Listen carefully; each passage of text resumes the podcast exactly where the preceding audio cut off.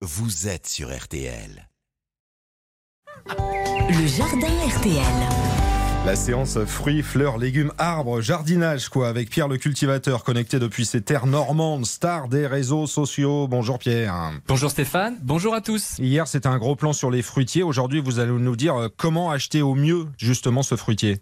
Alors, la difficulté, c'est de se retrouver en jardinerie Ouais. face à une dizaine d'arbres identiques.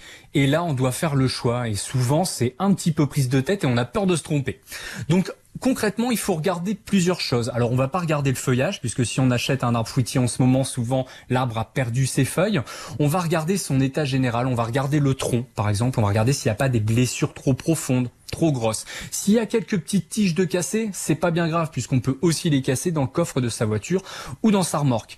On va regarder donc ce tronc, on va regarder ses blessures et on va regarder le collet de l'arbre. Le collet de l'arbre, c'est la petite boursouflure qui est peut-être même pas si petite que ça, c'est assez gros finalement, qui est la partie en bas du tronc qui sépare les racines du tronc. Et là, on va regarder s'il n'y a pas des taches bizarres, s'il n'y a pas de la moisissure parce que si on a ce problème au niveau du collet, l'arbre va difficilement Et ensuite, on regarde les racines. Alors ça, c'est vraiment la partie la plus importante.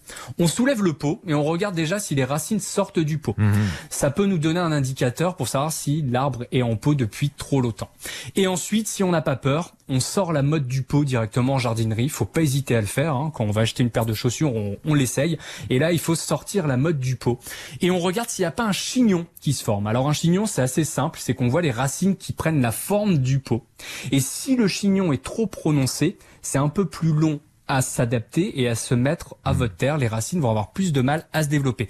Mais encore que, j'ai une petite solution pour vous. Si vous achetez un arbre avec un chignon, parce que c'est l'arbre que vous voulez, il reste plus qu'une variété, quand vous rentrez chez vous et avant de le planter, on verra ça la semaine prochaine, vous le baignez dans de l'eau de pluie pendant environ une heure pour que les racines puissent se démêler facilement. Voilà, on est armé en tous les cas face à toutes les propositions qu'on peut avoir dans la jardinerie, notamment pour les pommiers.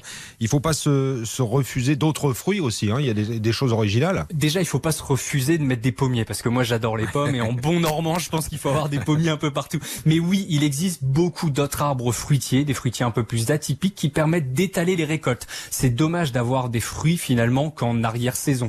Là, en ce moment, par exemple, on peut récolter les nèfles. Donc, il existe le néflier, le néflier du Japon, le néflier d'Allemagne.